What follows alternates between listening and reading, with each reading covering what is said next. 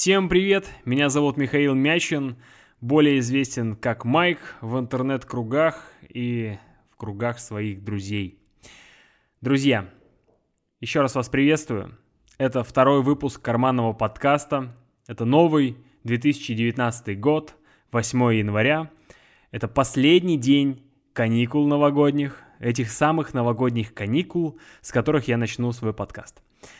Во-первых, хотелось бы рассказать э, как Вкратце, вкратце, по крайней мере, потому что я уверен, что те, кто подписаны на наши ежедневные влоги, ну, ежедневно декабрьские и даже в начале января, немножко ежедневные они были сейчас, я не знаю, в каком ритме мы будем их писать, но не об этом сейчас.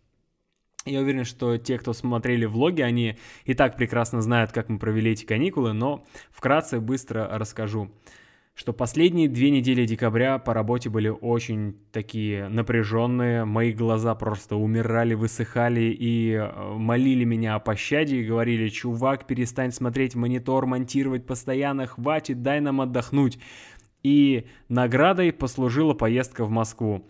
28 декабря мы с Алисой полетели на три дня в Москву, просто волшебно провели эти три дня. Во-первых, был корпоратив, были прогулки по безумно красивой, украшенной, блестящей, цветной, переливающейся, светящейся Москве центре Москвы. Я не говорю про окраины Москвы, а, не хочу ни в коем случае говорить, что вся Москва была вылизана безумно красиво и всякое такое, потому что это будет несправедливо. А, а вот то, что центр Москвы просто сказочно волшебный, это факт.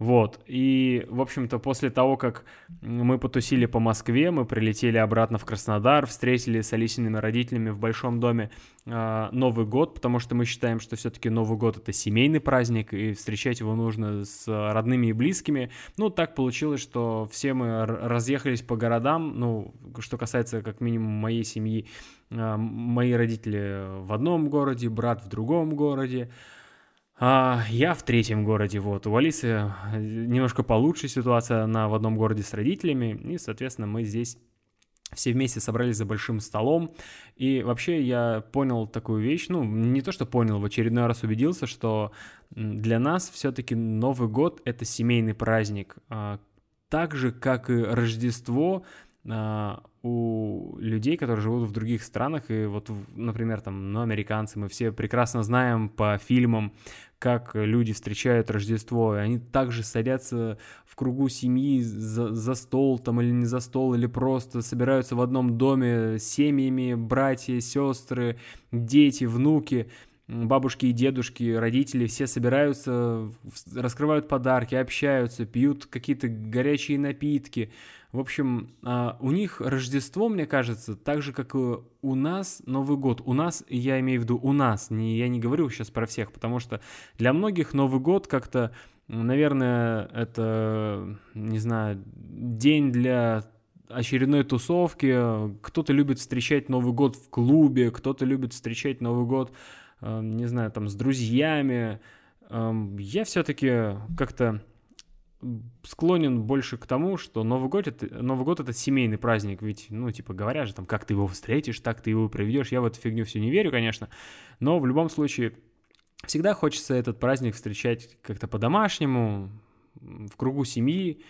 Вот, э, я надеюсь, что однажды вообще все соберемся, прям вообще все, и Алисины родители, и брат, и мои родители, и брат, и вообще, и семьи братьев, в общем, было бы очень круто. Но это все мысли вслух. Вот, а, после того, как мы встретили Новый год, Алиса мне подарила на 2 января, у меня 2 января день рождения был, вот, и Алиса мне подарила поездку в горы. Просто так получилось, что я родился 2 января, а это значит, я каждый год э, встречал свой день рождения в каком-то э, не знаю, ну как это даже в коматозном состоянии страны, когда страна после 1 января еще там с Будуна отходила, вот, а у меня день рождения, ни один торговый центр, ничего не работает, э, и, ну, раньше, по крайней мере, когда первое, второе были красными днями календаря. Я вообще дико обламывался, конечно, по, по подаркам. Ну, именно по тем подаркам, которые бывало, что хочется приобрести именно в день рождения, то есть ты уже нигде их не приобретешь. Я помню, однажды получилось как-то там торговый центр вдруг заработал, и мы поехали, купили TV-тюнер, я помню, для моего стационарного компа, и у меня в моей комнате появился телевизор в компьютере. Прикиньте, как это было круто тогда. А, да, тогда телек, ну мне так кажется, что телек э, не был таким засраным. Мы уже давно телевизор не смотрим, прям вот у нас в подвале его не было. А, то есть, получается, уже сколько мы женаты, уже 5 лет мы не смотрим телевизор. Вот. А, к чему это все? А, к тому, что все дни рождения встречались мною среди снега в Омске. Даже когда мы жили в Самаре, это мне было тогда лет 5, наверное, а, тоже был снег, еще, кстати, похлеще, потому что мы жили в деревне тогда с бабушкой и дедушкой, и там в соседнем доме, грубо говоря. И в деревнях как-то снег, он выпадает, такое чувство, еще больше. Ну, видимо, в городах его либо быстро убирают, либо города в целом теплее, и он там от дорог тает или что-то в этом роде. Вот. И Алиса мне подарила такой подарок. Мы поехали в горы в Роза-Хутор на поезде поднялись на высоту 1170 метров э, на гору, это просто было божественно. Я до сих пор еще под впечатлением, это один из самых необычных, один из самых лучших, наверное, дней рождения.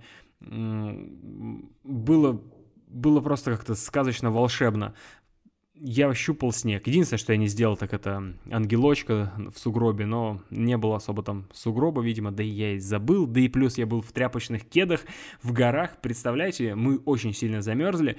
Э, в общем, мы там потусили несколько часов в горах, спустились в Сочи, и остальные дни мы уже тусили в Сочи среди зелени, среди пальм, а, кто хочет э, больше подробностей, смотрите влоги за эти дни, потому что мы там все показывали, все рассказывали, как, что, сколько стоит, где мы были, э, санаторий заброшенный посетили, было здорово, море потрогали, 12,5 градусов, между прочим, море было, вот, было здорово.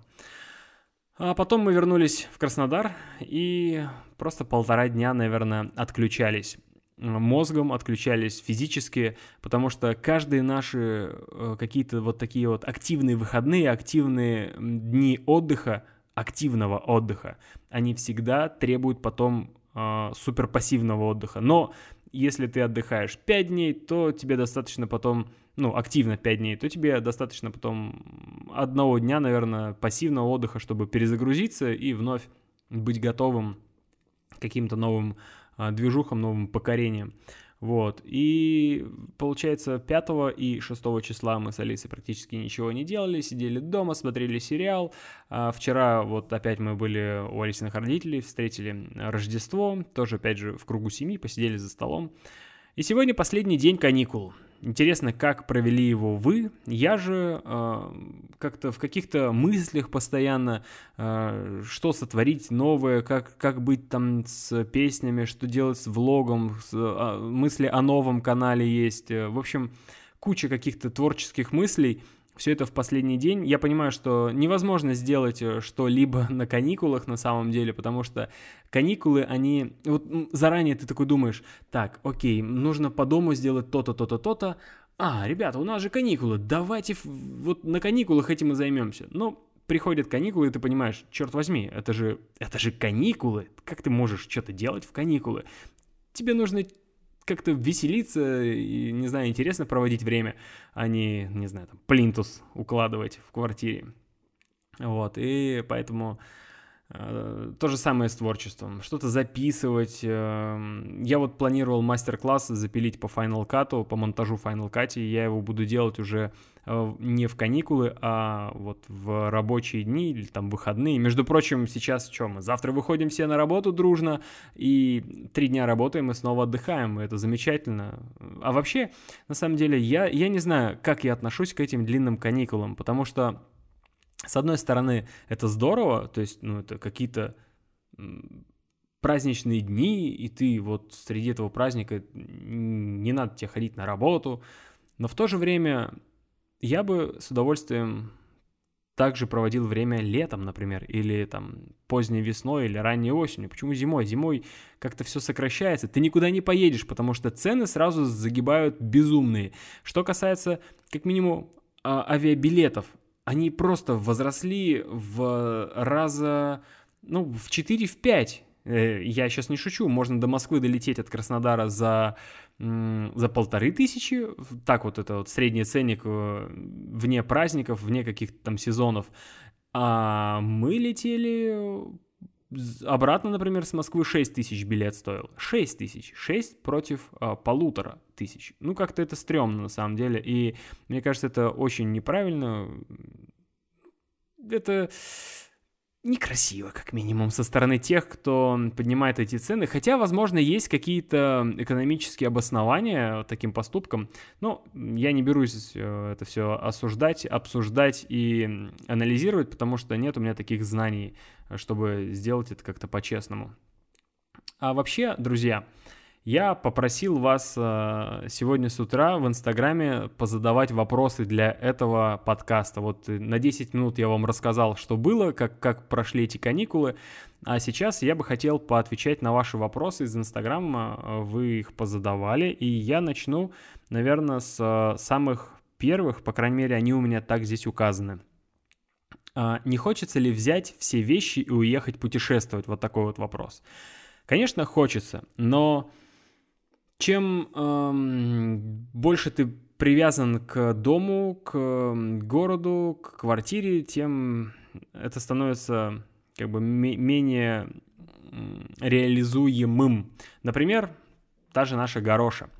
С собакой путешествовать уже в сто раз сложнее, чем без собаки. Без собаки ты как бы ты, ты свободен, ты без проблем куда угодно перебира... Э, передвигаешься, перебираешься, а, а вот э, с собакой уже все перелеты, это значит, нужно оставлять собаку в багажном отделении. А в багажное отделение на долгие перелеты я бы сам ни за что не залез, а тем более собаку бы не пустил, потому что там холодно, несмотря на то, что ты можешь просить проводников сделать потеплее, но ты не узнаешь, сделали они потеплее или не сделали. А, поэтому это все сложно. То есть, если мы когда-нибудь двинем, а я уверен, что однажды мы сорвемся реально в большое путешествие, прям большой долгий трип, я прям чувствую его, а, то мы, наверное, либо возьмем машину, либо мы реально оставим собаку родителям, либо там, ну, что-то придумаем, в общем, как-то и, и мы двинем. Потому что по натуре, что я, что Алиса, мы, конечно, такие путешественники, открыватели, не первые открыватели, но для себя открыватели новых городов, новых стран, новых ощущений, культур. Мы открыты ко всему вот этому. И, конечно, хочется, хочется. Ты вот спросил, хочется? Отвечаю, хочется. Следующий вопрос. Со скольки лет учился монтажу и какое вообще проходил обучение? Примерно это все началось, наверное, не знаю, лет, эм, черт возьми, даже не, не знаю, с там 13, наверное, или около того, с 14, с 4 года, я вот даже не знаю, сколько мне лет было, там, в 2000 мне было 11, значит, ну да, где-то, короче, с 13 лет, э, когда у нас э, появилась камера какая-то, фотокамера, это был Lumix Panasonic, и в ней можно было включать видеорежим. Мы с друзьями снимали какие-то небольшие фильмецы, 15 кадров в секунду видео было, это было, было ужасное качество. А, но мы снимали, я монтировал, я пытался, старался, и, в общем, с тех пор все и началось, то есть э, с каких-то небольших таких видосиков все перерастало все более и более интересные проекты, и со временем просто я как э, снежный ком, наверное, вбирал в себя какие-то новые приемы, новые способы монтажа, новые программы, и в итоге э, с какого-то мувимейкера дошел до Final Cut и премьера. Это, я считаю, что это две э, просто офигенские профессиональные программы для монтажа, вот, так что нигде я не проходил обучение, я сам обучался, но вы можете перенять мой опыт, вы можете приобрести у меня мой мастер-класс по монтажу, в премьере. Я, как и говорил, что в Final Cut сделаю такой же мастер-класс. Ну, не такой же, возможно, он будет даже лучше или какой-то другой, потому что будет другой материал, будут другие приемы показаны. И по премьеру у меня есть мысли еще сделать еще парочку материалов таких мастер-классового характера. Так что пишите мне, где вот где можете, туда пишите в директ или на почту camwithman.yandex.ru, либо пишите в ВКонтакте, если хотите приобрести такой мастер-класс. А, перейдем к следующему вопросу. Стоит ли начинать блог сейчас? Вообще вопрос, я, я прекрасно понимаю вопрос этого человека, написал это Игорь, на, я не прочитаю ник, в общем, Игорь. Спасибо тебе за вопрос. Э, я понимаю, что стоит ли начинать блог сейчас. Во-первых, э, кажется, типа, а почему бы и нет? Конечно, стоит. Если тебе есть о чем сказать, есть э, что показать, и ты уверен, что это будет интересно людям, что это будет интересно в первую очередь тебе, ну вот реально так, без каких-то там субъективных взглядов, достаточно объективно, если ты взглянешь э, на то, что ты хочешь создать, вот хотя бы в воображении, стал ли, стал ли бы ты или стал бы ли ты, как правильно сказать, стал э, бы ты, в общем, смотреть то, что ты хочешь создать в будущем. Если да, то, блин, начинай делать, твори, конечно. А почему вопрос, а, стоит ли начинать блог сейчас? Слово сейчас. Я прекрасно понимаю, о чем Игорь имеет в виду. Скорее всего, это про конкуренцию. Потому что сейчас блогов куча, влогов, блогов, видеоблогеров, авторов э, снимают на разные темы. Очень-очень, кажется, большая конкуренция. Но мне кажется, любой автор, любой творец всегда найдет себе аудиторию. Э, и это всего лишь рамки YouTube, друзья. Здесь, э, если так задуматься, не все население планеты.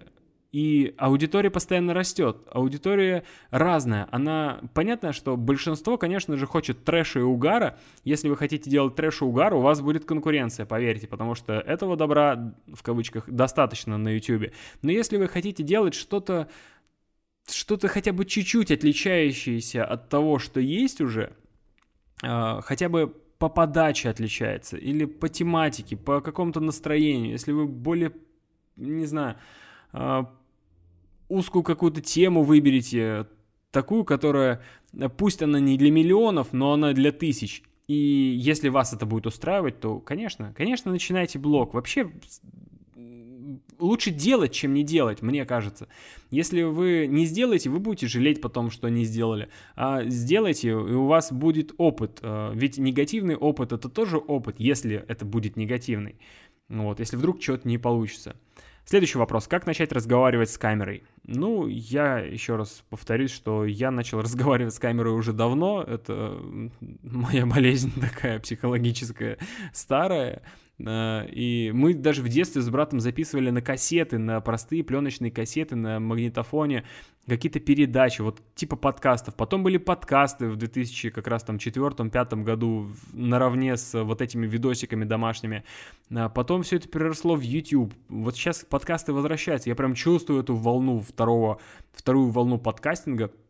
Это, это меня так воодушевляет, мне так это нравится, потому что, мне кажется, подкасты это какое-то, это совсем другой мир. Это как радио, это, это как реально, как YouTube, только радио. Радио YouTube, аудио YouTube, это очень здорово. Ну, только нет какой-то единой платформы, хотя, наверное, iTunes считается единой платформой. Ну, не знаю. Вот, так что как начать разговаривать? Просто начинай. А, есть у меня такой пример. Например, идешь ты, ты по улице и хочешь что-то сказать в своем видео, в влоге э, на камеру. Ты достаешь камеру, и у тебя два варианта. Либо ты будешь снимать себя как-то из-под тяжка снизу вверх на фоне неба, приблизишь камеру так близко, чтобы никто не видел, что ты вообще снимаешь, и будешь что-то там снимать свою ноздрю и бормотать о том, что, что ты хотел сказать. Это будет один вариант, да?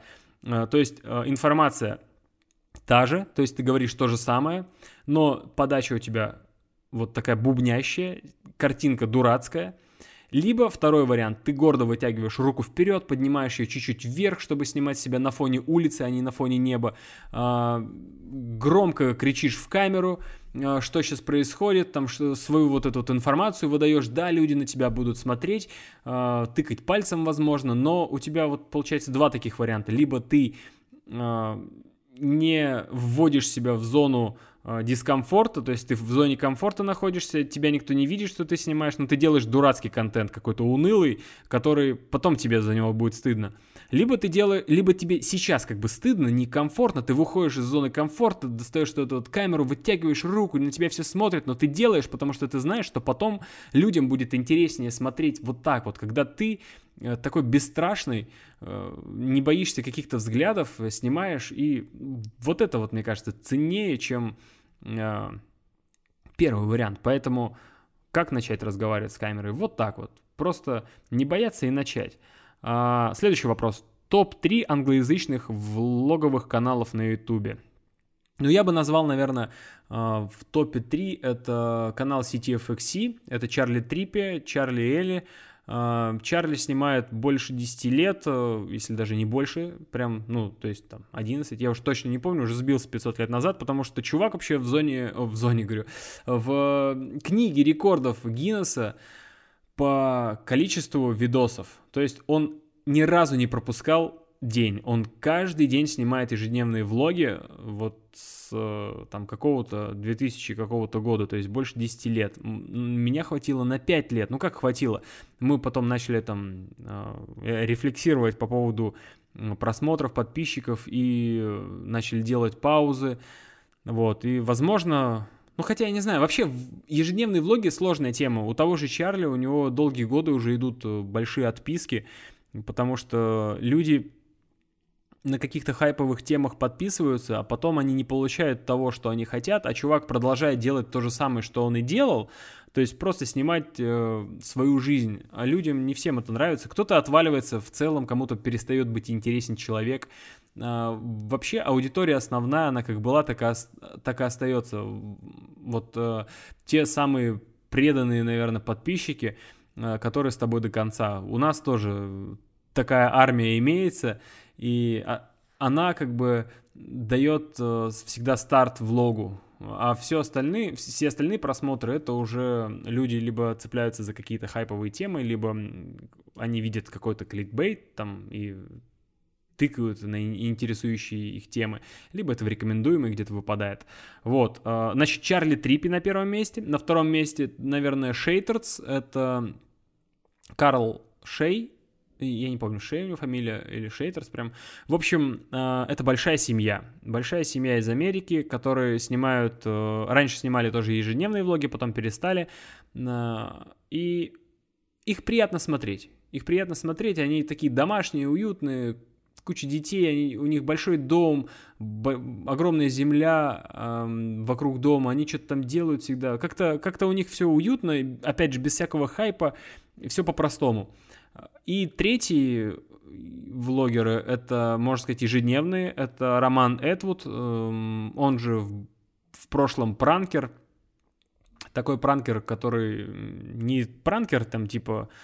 Э, хи-хи-хи, ха-ха-ха, прикольчик давайте сделаем. А у него были очень крутые видосы, например, когда он закупал кучу пиц и раздавал их бездомным.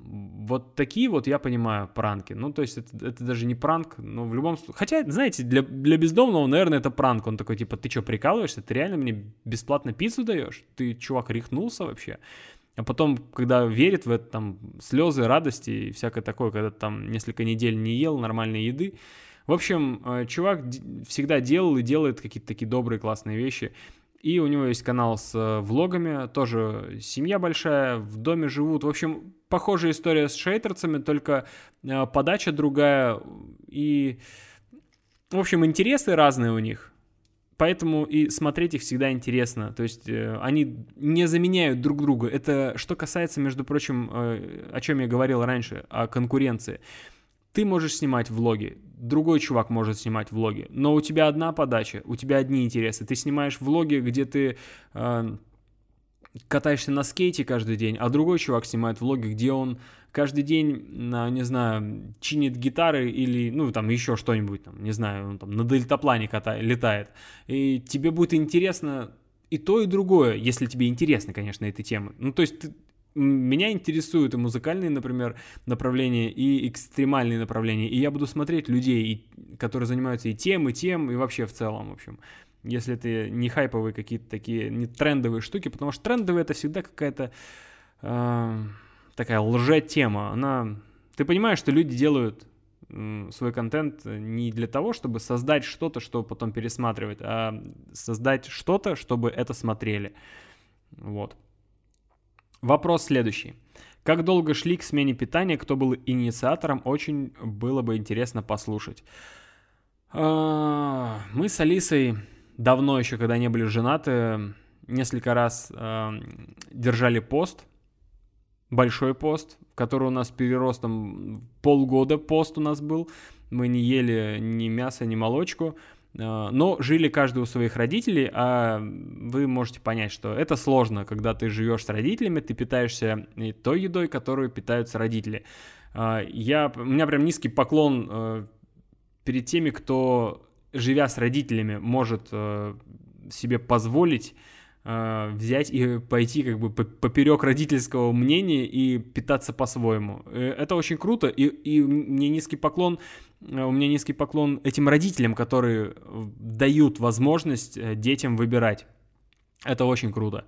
Вот. И, в общем-то, потом мы с Алисой, когда поженились, у нас были мысли, мы, опять же, когда жили в подвале, держали пост – а переехав сюда, в Краснодар, в теплое место, где фрукты, овощи, мы решили, что, вау, наверное, пришло время. И вот э, уже четвертый год мы на растительном питании. Это очень круто. Вот следующий вопрос. Не хотите перейти на фруктарианство?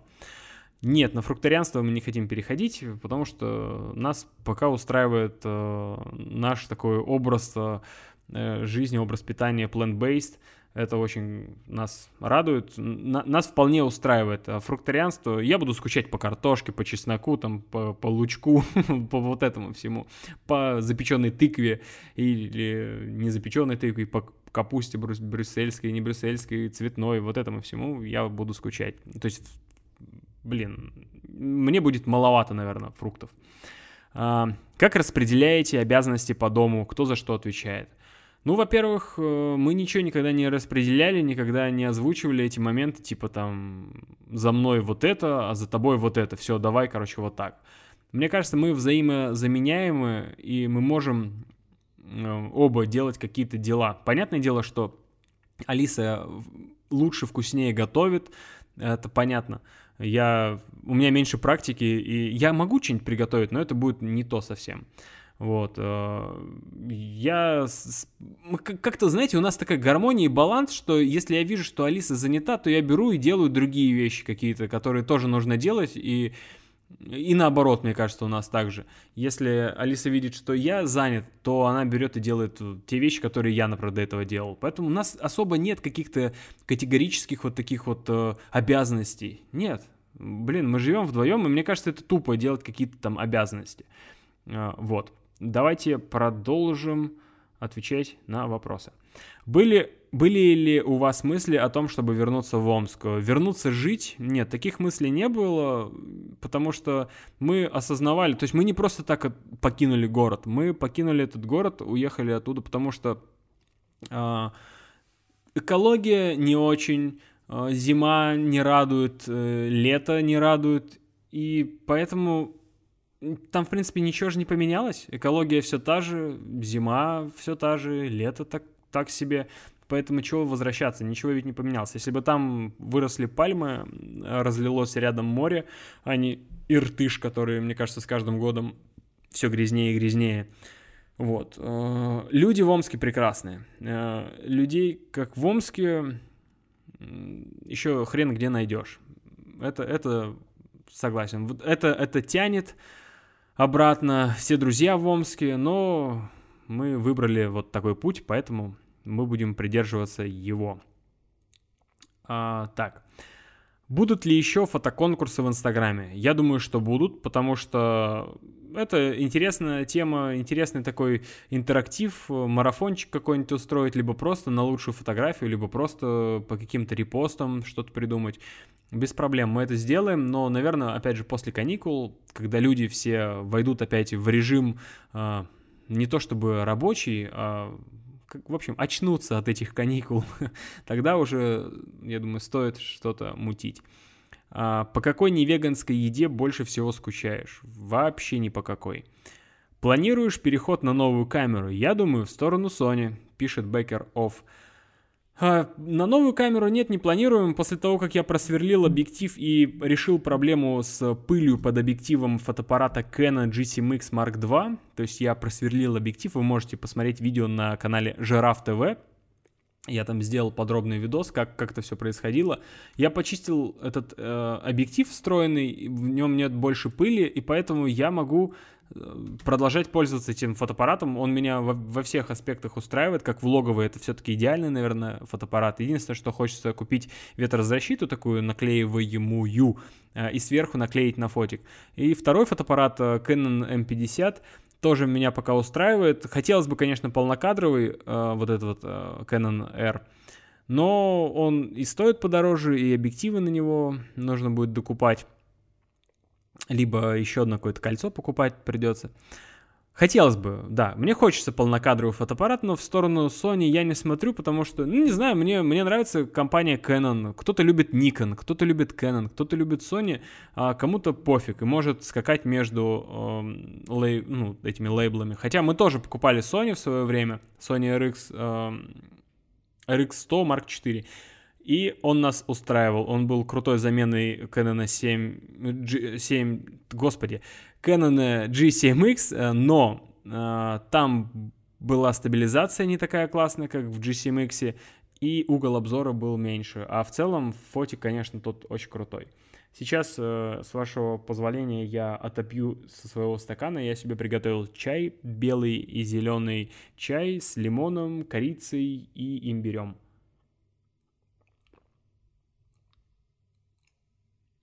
Просто я без перерыва говорю уже полчаса, поэтому мне хочется что-то попить. Вот, так что, а, если новая камера, то это какая-то полнокадровая, скорее всего, от Canon. Антонио Ноуфок. У меня не выходит мастеринг песни про Балли. Прям не знаю, что делать. А Антонио — это человек, э, который просто безумно помогает мне с песнями. Сейчас э, мы с ним придумали такую штуку, чтобы э, старые песни взбодрить. Антон собрал 9 песен, которые, по его мнению, вот моих 9 песен, которые в одном ключе, в одном настроении. И сейчас я ему скинул все проекты этих песен, он делает мастеринг, то есть заново, чтобы они все под одну гребенку, в общем, звучали одинаково громко, одинаково классно. И мы думаем сделать релиз этих песен на какой-нибудь площадке, либо там как сборник, либо как альбом, даже не знаю. Перезаписывать заново не было смысла, эти песни и так уже жили своей жизнью давно, поэтому просто сделаем мастеринг и выпустим их в свет. Еще не знаю куда, надо подумать. А, Антон, тебе большое спасибо, пользуясь случаем прям огромное спасибо. Ты мне очень сильно помогаешь, очень сильно мотивируешь и как-то, наверное, часто выводишь на правильный путь, когда я сбиваюсь. Вот. Следующий вопрос. Не собираетесь перебираться в Москву? Ну, опять же, я начинал про Москву э, в самом начале подкаста. Нет, мы не собираемся переезжать в Москву, и знаете, мы ловили себя на мысли с Алисой, когда сидели в отеле, пятизвездочном отеле, с видом на Москву реку, реку, кукареку.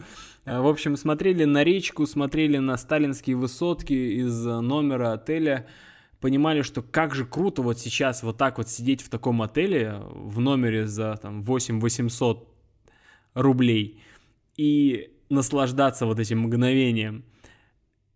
Но это не то же самое, что и жить в Москве. Этот отель был оплачен компанией, это была командировка, э, и вряд ли я себе бы стал снимать такой отель. Ну, на одну ночь, в принципе, можно, да почему бы и нет. Но если ты прилетаешь на несколько ночей, вот вторую ночь мы ночевали у Виталия. Виталий, большой привет. Э, это наш друг, который из Анапы перебрался в Москву. И, блин, я надеюсь, у чувака вообще все очень круто будет получаться, продолжаться, потому что у него сейчас все очень хорошо получается. Он молодец, он ставит цели и добивается. Вот. А, Виталий тоже занимается монтажом и съемками тоже. В общем, мы на одной волне с ним, давно дружим, со времен Жираф ТВ. Вот. Ну ладно, не об этом, а о том, что жить в Москве и отдыхать в Москве это абсолютно разные вещи. И мы с Алисой выбираем все-таки отдых в Москве. Прилететь отдохнуть, погулять, посмотреть, понаслаждаться возможностью э, покушать в ресторанах каких-то, потому что, ну, учитывая наш, наше питание, то, что мы питаемся, в принципе, только растительной пищей, э, мы исключили все животные э, продукты, то, ну, в Краснодаре с этим проблемы. Сюда еще пока цивилизация не дошла. А, в Европе все прекрасно с этим, в Питере все прекрасно с этим. А, даже в Омске прекрасно. В Омске есть офигенские фалафельные, например, горох, в котором можно фалафель офигенский купить и прям будешь в шоколаде. Вот. А в Москве тоже все замечательно. Раньше Питер был, как- как-то назывался он, столицей веганства. Мне кажется, сейчас Москва не хуже стала. Поэтому в Москву мы будем прилетать, я думаю, будем почаще. В последний раз мы были два с половиной года назад, и это, мне кажется, много. Раз в год нужно точно прилетать в Москву, может быть, даже парочку. И как-то отдыхать. Ведь любое, э, любая смена локации, любая смена места твоего нахождения, это, это всегда какая-то перезагрузка. Будь то Москва, будь то Сочи, будь то, не знаю, Геленджик или э, Тверь, Самара, Омск, Минск, куда бы мы ни поехали, Питер, мы всегда, попадая в новый город, сразу как-то освежаемся, включаем э, совсем другое мышление, мы не думаем э, о плохом, о каких-то Э, негативных вещах, о каких-то бытовых вещах. Мы просто наслаждаемся новой архитектурой для нас, э, новыми людьми. И вот как-то так здорово. В общем, так что в Москву перебираться нет, а почаще прилетать, да. Вот, слишком я, наверное, развернуто ответил, но лучше так, чем вообще не ответить. И Злобин Сергей пишет, топ-3 продуктов или блюд, которые вы обожаете и не можете без них жить. Um, Хэштег «хочу кушать». Я даже не знаю, топ-3 блюд и, или продуктов. Честно говоря, я вообще не считаю себя каким-то а, блюдофилом или любителем прям поесть. Я с детства не любил есть. Вот просто с детства я не любил есть. У меня всегда была какая-то дурацкая такая мысль-мечта, что когда-то изобретут какие-то, вот знаете, как у космонавтов тюбики, и ты будешь просто в себя вливать какую-то субстанцию, она будет тебя насыщать витаминами, минералами и, в общем-то, энергией, и все, и не надо ничего больше делать. Вот я как-то всегда был за такое. Хотя при переходе на растительное питание мы, конечно, открыли для себя кучу всяких крутых блюд, э, кучу всяких э, крутых фруктов, фруктов и овощей, которые мы, в принципе, до этого не употребляли. И мы поняли, что это совсем, конечно, другой мир, дополнительный мир, который, это знаете, как в GTA ты играешь или в любой другой игре, у тебя карта не открыта, и ты можешь бегать по местности, а тут ты, чем дальше ты бежишь, тем больше ты открываешь для себя. Вот это та же самая история. Мы для себя открыли, ну, не полную карту, но очень-очень большую ее часть, и теперь... Э, в принципе, вся эта пища, она, ну, типа, любимая. Ну, наверное, да, она любимая, потому что мы ее с любовью как бы едим и наслаждаемся всегда. Поэтому какие-то топ-3 я, Серега, не смогу тебе назвать. Вот, друзья, вопросы ваши закончились.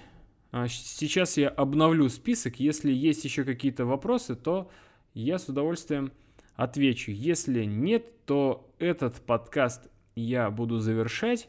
И хотел сказать вам, что я наконец-то решил, что подкаст надо выпускать не просто в Телеграме, потому что это неудобно. Люди не могут посмотреть прошлый выпуск, им приходится листать э, вверх, искать где-то его там. Я не оставлял даже никакого хэштега. Я сам сегодня э, со сложностями столкнулся при поиске старого первого карманного подкаста.